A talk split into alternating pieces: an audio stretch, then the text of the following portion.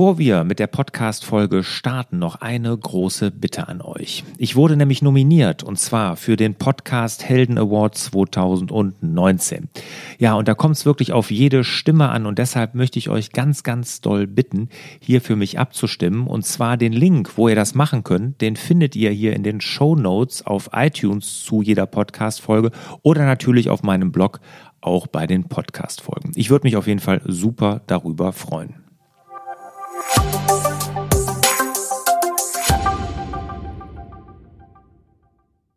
Hallo und herzlich willkommen zum Podcast Selbstmanagement Digital. Wir geben Orientierung im digitalen Dschungel, sodass wieder mehr Zeit für die wirklich wichtigen Dinge im Leben bleibt.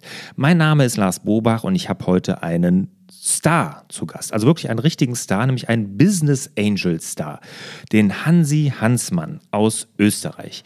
Der Hansi Hansmann ist wirklich so der Prototyp des Business Angels. Er ist wahnsinnig erfolgreich und hat gerade ein Buch herausgebracht über sein Leben, also es ist über ihn geschrieben worden und seine Herangehensweise als Business Angel. Und er ist da wirklich super erfolgreich. Er hat unter anderem Runtastic, war da der erste Investor, in Spock, in MySugar, in Storebox. Also ganz, ganz viele wirklich äußerst erfolgreiche Konzepte hat er unterstützt. Und er lässt wirklich in diesem Interview mal hinter die Kulissen kommen, wie er sich solche Investments aussucht, wie man als Business Angel aber anfangen sollte und was ihn als Business Angel so erfolgreich macht. Hören wir direkt in das Interview mal rein.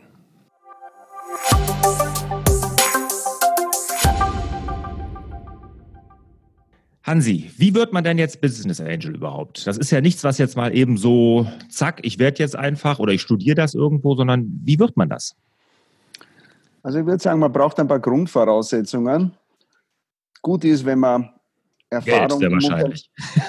Und, ja, natürlich. Aber Erfahrung im Unternehmer sein und Erfahrung als Manager hat und etwas überflüssiges Geld hat. Diese drei Dinge müssen einmal grundsätzlich da sein, weil sonst macht es ja keinen Sinn.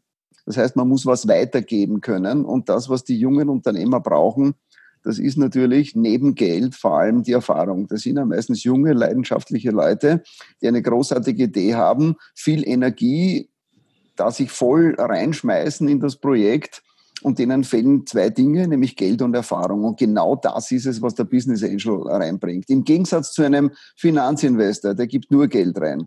Der Business Angel, im Idealfall ist er irgendwie auch Teil des Ganzen, bringt sich ein mit seiner Erfahrung, mit seinem Netzwerk, mit seinem Know-how, mit allem, was er gelernt hat, mit seinen Tiefschlägen in seinem Leben, mit seinen Erfolgen.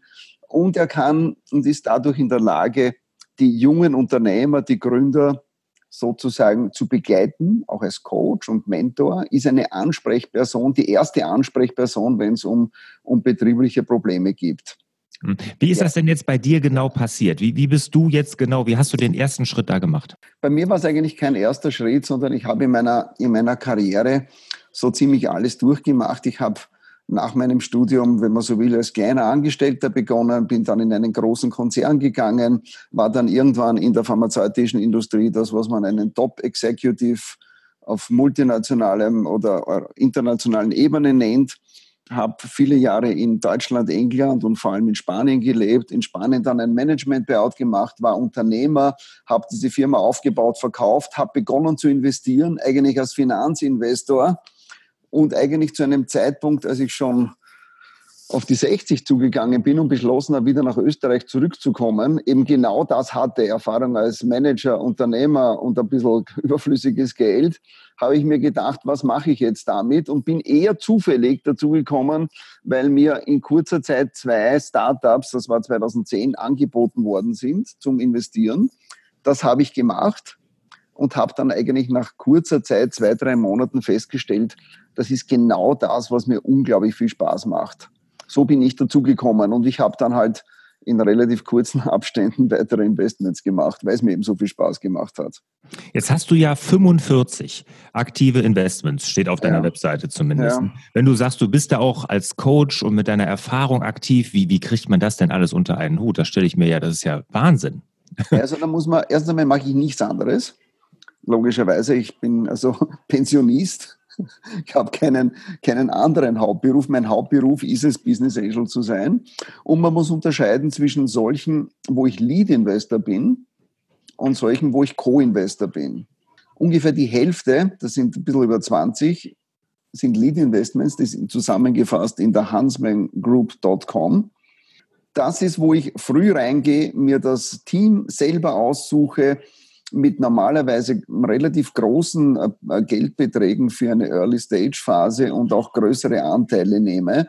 Und, und diese Leute begleite ich sehr, sehr eng und coache sie tatsächlich.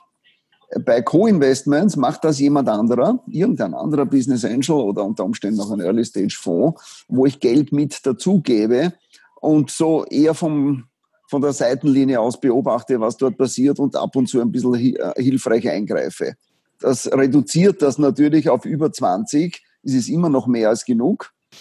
Ähm, und die, diese drei Exits, die du erwähnt hast, also Rantastic, Spock und MySugar, waren eben Lead-Investments von mir und auch Storebox ist ein Lead-Investment von mir. Ja, Wahnsinn. Wie, wie, erklärst du dir denn deinen Erfolg? Ich meine, das sind ja hier Rantastic, Spock, MySugar, das sind ja wirklich richtig Erfolgsgeschichten. Wie, wie erklärst du dir deinen Erfolg?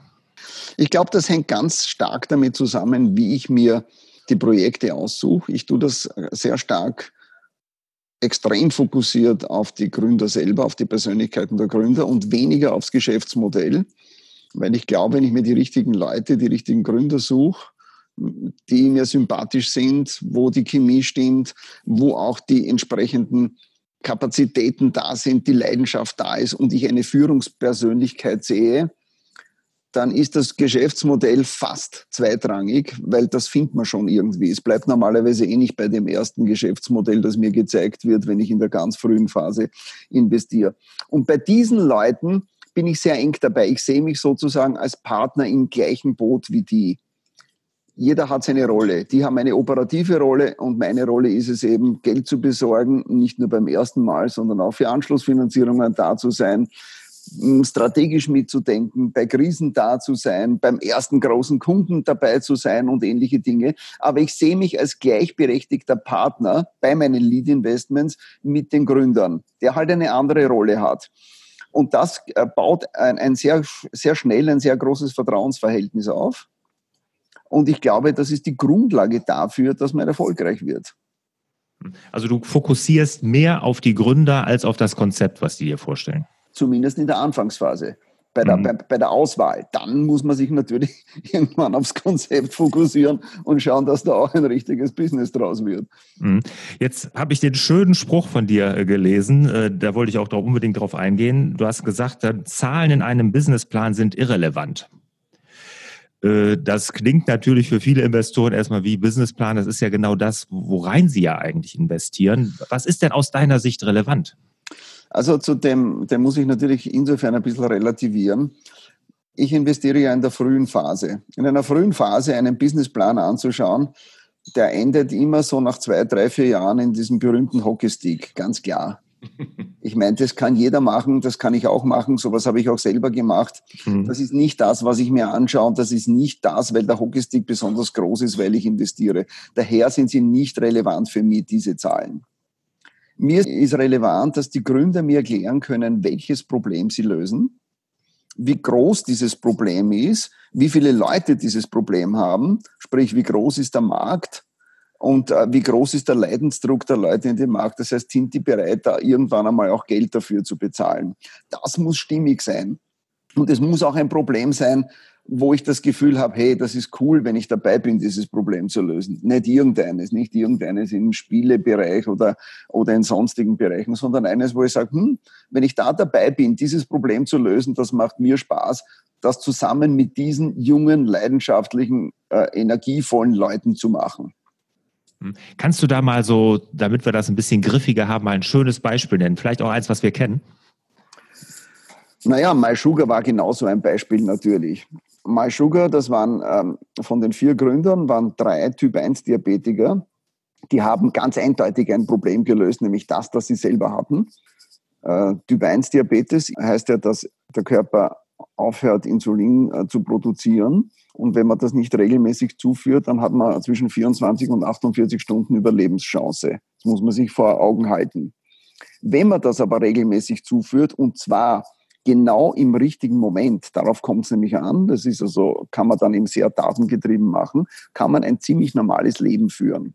Das tut aber keiner also kein normaler Typ 1 Diabetiker, der sagt, er weiß ungefähr, was einem gut tut, er weiß, wie er sich bewegen wird und er weiß, was er isst und in Abhängigkeit von davon nimmt er ein bisschen mehr oder ein bisschen weniger Insulin und je nachdem, wie sein Zuckerwert ist. Wenn man das alles aber aufzeichnet, exakt aufzeichnet, äh, genau soweit das möglich ist, vorherberechnet, dann kann man den äh, Typ 1 Diabetes wunderbar im Griff behalten.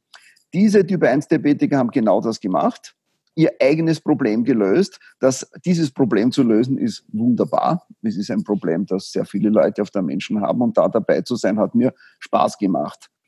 Und mhm. da hat sich eine wunderbare äh, Symbiose ergeben zwischen den Gründern und mir, weil ich die als Erstinvestor von Anfang an und als einziger über die ersten zweieinhalb Jahre begleitet habe, solange bis es, bis es mir gelungen ist, dann äh, Leute zu finden, die dann also Anschlussfinanzierung gemacht haben, weil das hat ja am, am Anfang keiner geglaubt, dass das mehr als ein Spielzeug ist, was die machen. Ja, ist ja auch ein bisschen mehr als jetzt nur reines Investment. Es ist ja, man macht ja auch was Gutes. Ne? Ich meine, das ist ja wirklich auch eine tolle, genau. tolle Sache da. Ne? Was jetzt hast du eben gesagt, dass die Businessmodelle oder die Monetarisierungsmodelle sich deiner Investments ja auch immer wieder ändern. Hast du da mal ein Beispiel? Weil ich finde das total spannend, weil viele denken ja, und da scheitern ja auch viele Startups oder auch gerade Gründer dran, dass sie meinen, sie müssten das Businessmodell komplett von A bis Z durchdekliniert haben, bevor sie anfangen. Und äh, ich finde es so schön, dass du sagst, das ändert sich sowieso. Hast du da mal ein gutes Beispiel, was auch Mut macht? Also ich habe selber ein Beispiel und ich kann ja so Grundregeln überhaupt auch aus der Startup-Welt insgesamt sagen. Ein selberes Beispiel ist sicher Spock. Spock ist eine Company, die, als ich investiert habe, eigentlich ein anderes Produkt mit einem anderen Businessmodell äh, gehabt haben. Sie haben ein Problem lösen wollen, das schon lange bekannt ist und an dem schon viele gescheitert sind. Sie haben das sehr schlau lösen wollen, und zwar dieses Problem, dass heutzutage jeder übers Internet eigentlich unglaublich viele Informationen, Preisinformationen über zum Beispiel Elektrogeräte und was auch immer kriegt. Du kriegst einfach den besten Preis. Ob du jetzt bei Amazon schaust und ob du jetzt bei äh, Geizhals und wie die ganzen Plattformen heißen, du kannst so Preisvergleichsplattformen haben, wo du für jedes Elektrogerät den besten Preis kriegst. Faktum ist aber, dass 80 oder 90 Prozent der Kaufentscheidungen getroffen werden aufgrund von Empfehlungen durch Freunde. Diese zwei Dinge zusammenzubringen, nämlich den besten Preis mit der Kaufempfehlung, das haben schon einige probiert. Das hat noch keiner geschafft und die haben das damals auch mit einem coolen Ansatz probiert. Und ich habe nicht wirklich dran geglaubt, muss ich ehrlich sagen. Aber ich habe trotzdem investiert, weil mich das Founder-Team überzeugt hat. Und wir haben ein Jahr an dem gearbeitet und haben es dann verworfen. Äh, und bevor wir zugemacht haben, haben die Founder gesagt, wir haben da eine Idee, die würden wir gern probieren die ist genau das, was du immer wieder kritisiert hast an dem, nämlich, dass es viel zu lang dauert und viel zu umständlich ist. Wir haben was, was ganz schnell geht. Man macht ein Foto, gibt einen Preis dazu und stellt ins Netz. Das war diese, diese Flohmarkt-App, die sie mhm. damals entwickelt haben. Und weil dieses Team so gut war und weil sie außerdem in dem Jahr, in dem ersten Jahr hm, so gekämpft haben und so viel gelernt haben, haben sie das dann relativ schnell und relativ erfolgreich rausgebracht. Mhm. Das war der erste Teil der Antwort. Und der zweite Teil ist so ganz allgemein. Die ganz großen Projekte haben eigentlich drei Finanzierungsphasen. Die ganz großen Projekte, die es eigentlich jetzt in Österreich und vielleicht auch in Deutschland eigentlich nicht gibt. Ich spreche von den Projekten, wo jemand so ein wirklich großes Problem lösen will. Man macht nämlich, man entwickelt zuerst ein Produkt mit sehr viel Geld, zusammen mit den Usern natürlich, aber wirklich so, dass das Produkt super ist dann gibt man Geld dafür aus, dass man möglichst viele User für dieses Produkt kriegt. Und erst dann, wenn man ein gutes Produkt hat und viele User hat, beginnt man zu monetarisieren. Und erst dann konkretisiert man tatsächlich, mit welchem Geschäftsmodell man das tut. Da hat man natürlich vorher schon Ideen und probiert ein bisschen was aus. Aber das Geschäftsmodell ist eigentlich etwas, was immer funktioniert, relativ spät solange man ein gutes Produkt hat, das viele Leute verwenden. Wenn du kein gutes Produkt hast oder es verwenden nicht viele Leute, dann hilft dir die beste, das beste Geschäftsmodell nicht, weil dann wird es da keiner zahlen. Aber mhm. wenn du viele Leute hast, die dein Produkt lieben, dann werden sie auch bereit sein, was dafür zu bezahlen. Da musst du nur die beste Möglichkeit finden, das so zu machen, dass es fair für die User ist und äh, trotzdem profitabel für dich. Mhm. Und ist wenn man von dem ausgeht, ist es, ist es insgesamt so ein bisschen leichter, sich vorzustellen. Ja, ja, also dieses Drei-Phasen-Modell. Ne? Was, was ist denn jetzt deine äh, Haupteinnahme oder deine Hauptintention äh, dahinter, dass hinter ein Exit, also dass du rausgehst und weiterverkaufst deine Anteile oder dass du wirklich dann mit dem Geschäftsmodell ähm, dann auch Gewinne machst? Also nachdem ich Partner der Gründer bin, versuche ich immer so lang wie möglich drinnen zu bleiben, solange die Gründer drinnen zu bleiben. Das ist mir bis jetzt überall gelungen, also bei den Exits. Äh, Rantastic hat ja zunächst einmal die Hälfte an, an Springer verkauft. Da sind nur die vier Gründer drinnen geblieben und ich. Das wollten sowohl die Gründer als auch Springer. Und gemeinsam haben wir dann mit Springer zusammen an Adidas verkauft. Mhm. Auch bei Spock oder, oder MySugar bin ich sozusagen bis zum Schluss drinnen geblieben. Das heißt, ich mache das, was die Gründer wollen, weil im Prinzip bin ich eben nur unter Anführungszeichen der Business Angel. Es ist das Business der Gründer ich bin Partner, ich freue mich drüber. Und wenn die sagen, hey, wir machen ein langfristiges Dividendenmodell und wollen nicht verkaufen, ist das für mich auch okay. Ich sage ihnen natürlich alle Vorteile und Nachteile, die ich sehe. Ich versuche sie davon abzuhalten, mit irgendeinem Vorschlag gegen die Wand zu rennen. Aber wenn das halbwegs vernünftig ist, warum nicht? Und wenn Sie bald verkaufen wollen, meiner Meinung nach zu bald, was manchmal vorkommen kann, sage ich es Ihnen auch. Ähm, ich glaube, dass es besser wäre, noch ein bisschen zu warten. Aber wenn Sie das trotzdem wollen, dann machen wir das und ich helfe Ihnen dabei, das früh zu verkaufen. Das heißt, ich versuche das immer zusammen mit den Gründern zu machen. Wenn die Gründer schnell verkaufen wollen oder spät verkaufen wollen oder Dividendenmodell fahren wollen, dann will ich das auch. Hm. Was ist denn jetzt so deine Hauptmotivation, überhaupt als Business Angel tätig zu sein? Ja, das ist, das kann ja nicht nur monetär getrieben sein. Na, das ist überhaupt nicht monetär getrieben. nicht, nicht, nicht nur, sondern überhaupt nicht. Ja. Ich glaube, man kann nicht Business Angel sein, wenn man das monetär getrieben macht. Ähm, natürlich hat Geld, äh, spielt Geld eine Rolle und wenn man einen, ein großes Portfolio fährt, dann braucht man natürlich auch ab und zu einen, einen Exit, um da wieder das, äh, das wieder neu zu befeuern. Aber im Prinzip ist meine Hauptmotivation, mit leidenschaftlichen jungen Gründern zusammenzuarbeiten und was zu machen, was so noch keiner gemacht hat vorher. Und ich bin dabei. Das hält mich selber jung, bin ja nicht mehr der Jüngste, das macht mir großen Spaß. Und die zweite Motivation, mindestens genauso groß, ist, dass ich sehr kompetitiv bin, einen sehr starken Spieltrieb habe. Und ich sehe das natürlich als Spiel. Das Spiel heißt, wie mache ich ein Startup erfolgreich? Das heißt, wie bei jedem Spiel muss ich die Regeln gut kennen. Ich muss schauen, welche Mitspieler es gibt. Ich muss schauen, wie groß das Spiel überhaupt ist. Und dann schauen, da schaue ich halt zusammen mit den Gründern, dass wir das Spiel gewinnen. Spiel gewinnen, was heißt das bei einem Startup? Es gibt zwei Möglichkeiten. Entweder du machst die Company Cashflow positiv oder beziehungsweise profitabel, dann hast du das Spiel gewonnen. Oder du verkaufst äh, die Company, sogenannter Exit, um mehr Geld, im Idealfall um deutlich mehr Geld, als investiert worden ist. Dann hast du auch das Spiel gewonnen. Das hat beides mit Geld zu tun und das ist beides willkommen, wenn das Geld reinkommt. Aber Geld ist da nicht die primäre Motivation, sondern für mich ist die primäre Motivation, das Spiel zu gewinnen und ausgedrückt wird das, wird das durch Geld. Hm, ja, klar.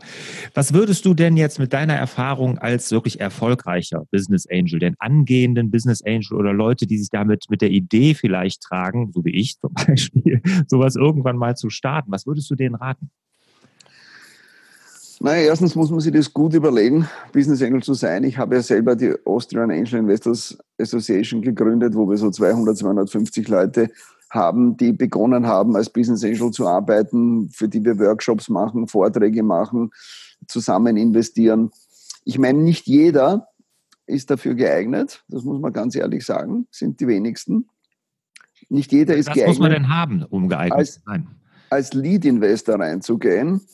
Es ist halt so, dass die bisherige Erfahrung als Unternehmer oder Manager und auch wenn man Geld hat, noch nicht reicht. Business Angel ist sozusagen eine Aufgabe, die man lernen muss. Genauso wie man überhaupt alles lernen muss, muss man auch lernen, Business Angel zu sein. Das heißt, im Idealfall ähm, treibt man sich in der Startup-Szene herum, macht einmal kleine Co-Investments, schaut, wie das geht, riskiert einmal ein bisschen weniger Geld mit einem Lead-Investor, der das kann, zusammen, schaut sich das ab, schaut, wie man die Verträge macht, schaut, schaut, wie man mit Gründern umgeht. Und dann merkt man, ob einem das Spaß macht. Weil es ist natürlich, was Geld betrifft, es ist hochriskant. Die meisten mhm. Business Angels, die ich kenne, haben, haben viel Geld verloren. Es gibt sehr wenige, die Geld gewinnen damit. Aber ist auch okay, wenn man es äh, wenn mit der richtigen Einstellung macht und welche Geldmengen man halt dabei einsetzt. Man kriegt unglaublich viel zurück. Ich bin nach wie vor der Meinung, dass ich irrsinnig viel kriege aus dem Ganzen, unabhängig von Geld. Weil ich meine, in meinem Portfolio, da gibt es ja auch kaum eine Spezialisierung auf eine Branche. Sie sind fast alles Tech-Startups. Und ich meine, ich habe in meinem Alter einen Zugang zur Digitalisierung und zu Tech, wie wahrscheinlich wenige meines Alters haben. Das habe ich über meine Startups gekriegt und was ich dort sehe und was ich dort lerne. Und die Beziehungen zu meinen Gründern und sehe, wie die wachsen und zu Persönlichkeiten heranreifen, das sind alles Dinge, die so unglaublich toll und unglaublich positiv sind. Aber Business Angel muss man lernen, klein anfangen und schauen, ob es einem Spaß macht und dann entweder beim Kleinen bleiben, bei Co-Investment bleiben oder sich irgendwann, wenn man sich drüber traut, einmal ein richtiges Lead-Investment in die Hand zu nehmen. Okay, also klein anfangen, vielleicht auch solche Netzwerke nutzen.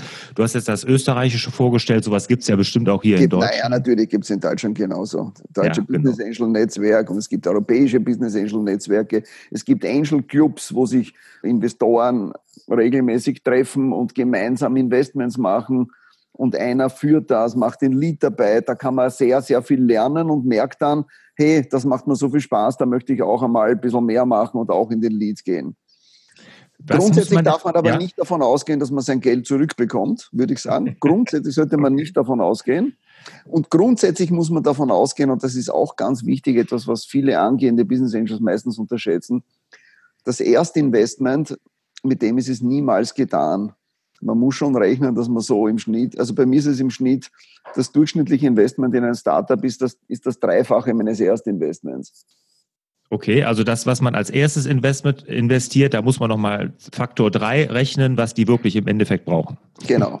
Okay, so habe ich hab ich verstanden. Wo, in welchem Bereich reden wir denn hier? Was muss denn so ein Business Angel, äh, wie viel an Summe jetzt, an Geldsumme, sollte er denn zur Verfügung haben, um da überhaupt starten zu können? Naja, das hängt natürlich, äh, das ist sehr persönlich, man kann das schon mit geringen Beträgen. Ich bin da wahrscheinlich da nicht die richtige Ansprechperson. Ich mache sehr große Tickets. Ich mache Tickets, Ersttickets zwischen 200 und 500.000 Euro, weil ich dort, wo ich Lead Investor bin, die gesamte Early Stage Runde mache. Die mache ich sehr gerne alleine, ohne Co-Investoren. Äh, dort, wo ich Co-Investor bin, gehe ich so mit 100.000 so in der ersten Runde rein. Man kann das, würde ich sagen, so ab 20, 50.000 Euro machen, vor allem wenn, man, wenn sich Business Angels syndizieren. Mhm und halt 5, 6, 7, 8, 10 das machen. Ganz wichtig ist auch, dass man das dann so macht, dass nicht jeder einzelne im Firmenbuch drinnen steht, weil das für spätere Finanzierungsrunden dann meistens ein, ein, ein No-Go ist oder die, die, Öster die österreichische und auch die deutsche GmbH sind denkbar ungeeignete Instrumente, um ein Startup zu gründen, aber sie sind die besten oder die einzigen, die wir haben. Mhm. Aber Was? das Problem ist, wenn zu viele, zu viele Leute im Cap-Table drinnen stehen, dann wird das ziemlich unhandlich. Das heißt, wenn Sie in Business Angel investieren, dann sollten Sie sich syndizieren oder in einer gemeinsamen GmbH äh, investieren. Okay, okay. Was würdest du denn jetzt Abschlussfrage zu Business Angel, bevor wir zu den Schlussfragen kommen? Wie ist denn dein Verhältnis zu Erfolg und Gewinn? Wie viel Investitionen machst du oder wie oft bist du Business Angel bei einem, der durchstartet und wie viel scheitern da? Die Quote würde mich interessieren. Bei mir? Also bei mir, ich habe bis jetzt, ähm, ich habe insgesamt in deutlich über 50 investiert seit 2010, habe zwölf nicht mehr, davon sind acht Exits und vier gescheitert. Mhm. Okay. Das, ist eine, das ist eine ziemlich gute Quote. Das kann ich mir vorstellen. Und wie ist die normale Quote? Was würdest du so glauben? Ja, das kommt darauf an, in welcher Phase man investiert, muss man auch sagen. Aber ich meine, die Quote kann man dadurch verbessern, indem man sich ganz einfach ein, ein Gespür dafür kriegt, sich die richtigen auszusuchen. Es gibt Leute, die haben eine Quote, die haben in fünf investiert und alle fünf sind nichts geworden. Mhm. Und es gibt solche, die haben bei fünf halt drei gemacht, war zum Teil Glück, was auch immer. Aber eine Grundregel ist, ein Portfolio, auch wenn man kleine Beträge hat, sollte man wahrscheinlich zumindest in zehn investiert sein. Also auch wenn man nur 20.000 bis 50.000 macht, sollte man zehn haben, dann ist die Chance, dass da zwei, drei dabei sind, die also einen größeren Return zurückbringen, ganz einfach deutlich größer. Mhm. Okay, dann machen wir hier mal einen Strich unter Business Angel. Vielen Dank dafür, Hansi. Hast du uns wirklich einen super Einblick in die Szene gegeben und auch sehr, sehr wertvolle und wichtige Tipps, glaube ich, für Menschen, die sich das vielleicht auch vorstellen können, da mal einzusteigen. Bei dir kam auch wirklich jetzt die Motivation und auch diese Begeisterung rüber und das kann ich total nachvollziehen. Ich kann mir richtig vorstellen, wie viel Spaß das macht, mit jungen Gründerteams zu arbeiten, die voller Energie sind und so und dann, wo man dann mit seiner Erfahrung da reingeht. Toll. Wirklich super. Hast du sicherlich einen Job, der sehr, sehr viel Spaß macht. Oh ja.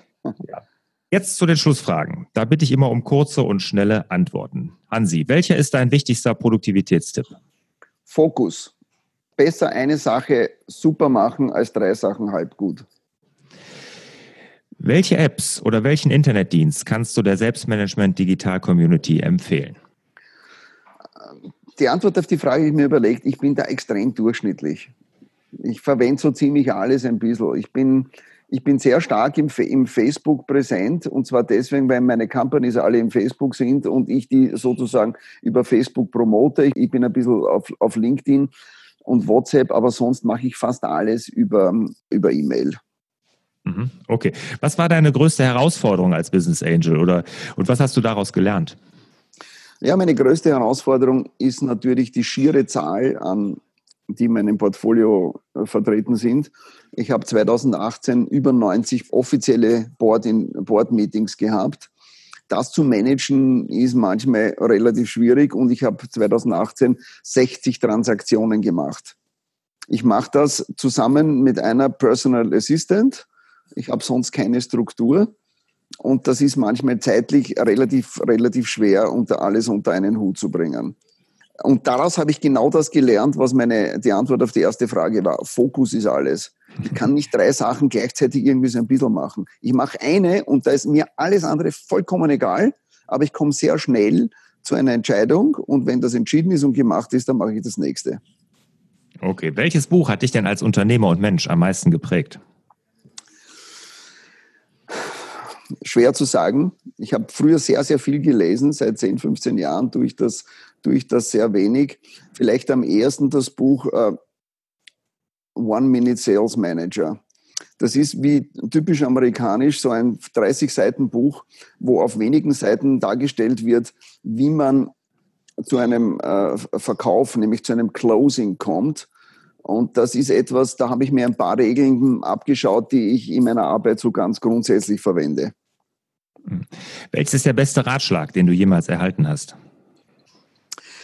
Jetzt sage ich dir einen auf Englisch, der scheint dem ein bisschen zu widersprechen, was ich am Anfang gesagt habe, aber weil ich ja am Anfang gemeint habe, die Zahlen im Businessplan sind nicht so wichtig. Aber danach, wenn ich drinnen bin, sind mir die Zahlen natürlich schon sehr wichtig. Und der Ratschlag ist, never do business with people who don't know their numbers. Das heißt, ich verlange von meinen Gründern, von meinem Hauptgründer vor allem, wenn ich den um drei in der Nacht aufwecke, ganz egal wie schlaftrunken er ist, der muss mir sagen, wie viel Geld haben Sie am Konto, wie viel haben Sie letzte Woche verkauft und wie lang reicht das Geld noch bis zur nächsten Runde. Also diese, Wesen, diese wesentlichen KPIs, die müssen die Leute ganz einfach intus haben. Okay, sehr, sehr toller, toller Ratschlag. Kann ich mir vorstellen, dass das auch sehr, sehr, sehr wichtig ist. Ja, jetzt hast du mit dem Buch, da wollte ich noch sagen, du hast ja auch ein äh, Buch geschrieben oder nee, es wurde ein Buch es über dich geschrieben. geschrieben. Ja. Genau, genau, es wurde über dich geschrieben. Äh, Gibt es leider noch nicht als Kindle-Version, zumindest ja. hier nicht in Deutschland. Kommt das noch? Das hoffe ich, ja. ja ich wir, auch. Wir sind nicht ganz happy mit dem Verlag, aber sie versprochen haben sie es. Ja, dann, ich wollte es mir nämlich unbedingt äh, durchlesen vor unserem Interview, aber es gab es leider nicht als Kindle-Version und deshalb habe ich das nicht geschafft. Also sobald das als Kindle kommt, werde ich es auf jeden Fall dann lesen. Wie kann denn jetzt die Selbstmanagement Digital Community mit dir in Kontakt treten? Oder wo findet man dich überall? Oder wenn man sagt, boah, ich habe hier ein Startup oder eine Idee, wo ich gerne den Hansi als Investor drin hätte. Wie macht man das? Gar nicht. Gar nicht. Gar nicht. Wie findest hab, du deine Investments ich hab, denn? Ich habe äh, zu Beginn 2017 aufgehört, Neuinvestments zu machen, also vor zwei Jahren. Das hat meinem, äh, meiner Organisation und meinem Management sehr gut getan, weil ich gemerkt habe, dass ich meine, so ein Startup dauert halt fünf bis sieben Jahre im Durchschnitt. Dass man es nach drei Jahren verkauft, ist ja sehr unwahrscheinlich. Und eigentlich so im vierten, fünften, sechsten Jahr fangen die an, wirklich viel Arbeit zu bringen, auch für mich. Das würde ich nicht mehr schaffen, wenn ich jetzt noch Neuinvestments habe. Da habe ich aufgehört, zunächst einmal for the time being Neuinvestments zu machen. Ich habe das auf allen möglichen Kanälen ähm, kommuniziert. In meinem LinkedIn-Profil steht sogar in der Headline drinnen, currently not investing. Mhm. Trotzdem, trotzdem kriege ich halt so fünf bis zehn Projekte pro Woche zugeschickt aus dem deutschsprachigen Raum, aber auch aus, aus Osteuropa. Ich versuche sie dann halt weiterzuleiten an Leute, die ich kenne, aber ich kann sie gar nicht alle mehr beantworten, was mir persönlich sehr leid tut. Ich habe früher sehr oft einfach jungen Gründern geholfen, auch wenn ich nicht investiert habe, mal mich eine Stunde mit ihnen hingesetzt und ihnen erklärt, was ich meine, was sie verbessern sollten an dem Projekt oder auch immer oder wie sie es angehen sollen. Das kann ich nicht mehr. Ich arbeite tatsächlich am Anschlag und es geht nicht mehr und daher kann man mit mir nicht in Kontakt treten. Ich habe 120 Leute auf einer Liste, die sich mit mir treffen wollen. Und ich weiß nicht, wann ich die treffen soll. Sehr, sehr schön. Das kann ich total nachvollziehen. Und umso glücklicher bin ich ja, dass ich dich hier zum Interview bekommen habe. Also dafür nochmal ein ganz, ganz herzliches Dank an Sie. Hat auch sehr, sehr viel Spaß gemacht. Gerne. Das ist dem Johannes von Storm zu verdanken, der gesagt hat, ich soll mich, ich soll mich mit dir in Verbindung setzen. Du, ich soll das machen mit dir. Das ist cool. Und es genau. war auch ein sehr angenehmes und nettes Interview. Ja, vielen, vielen Dank, Hansi. Ich wünsche dir auf jeden Fall mit allen deinen Investments wahnsinnig viel Erfolg. Hast einen tollen Einblick gegeben in die Business Angel Szene und mir auf jeden Fall eine riesen Lust gemacht, auch mal so einen Schritt zu wagen oder sich das auf jeden Fall mal näher anzugucken. Danke dafür. Super, ich danke dir auch. Ciao. Euch natürlich und dir auch, Hansi, wieder mehr Zeit für die wirklich wichtigen Dinge im Leben. Ciao. Okay, danke, ciao.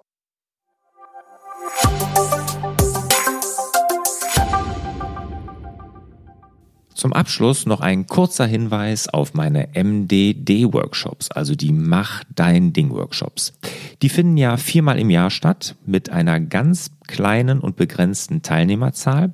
Und dort gehe ich ja in zweieinhalb Tagen mit allen Teilnehmern wirklich einen richtig strukturierten Prozess durch, wie jeder für sich dann sein Navi fürs Leben erstellt. Also dieses Selbstmanagement-Board, was ich ja damals in meiner Krise für mich entwickelt habe und seitdem immer weiterentwickelt habe. Und das gebe ich genau dieses Wissen und dieses Vorgehen, dieses Konzept in diesen Workshops weiter. Wenn du Interesse hast, einfach rüber nach larsbobach.de-mdd. Dort gibt es alle Termine und natürlich auch die Infos.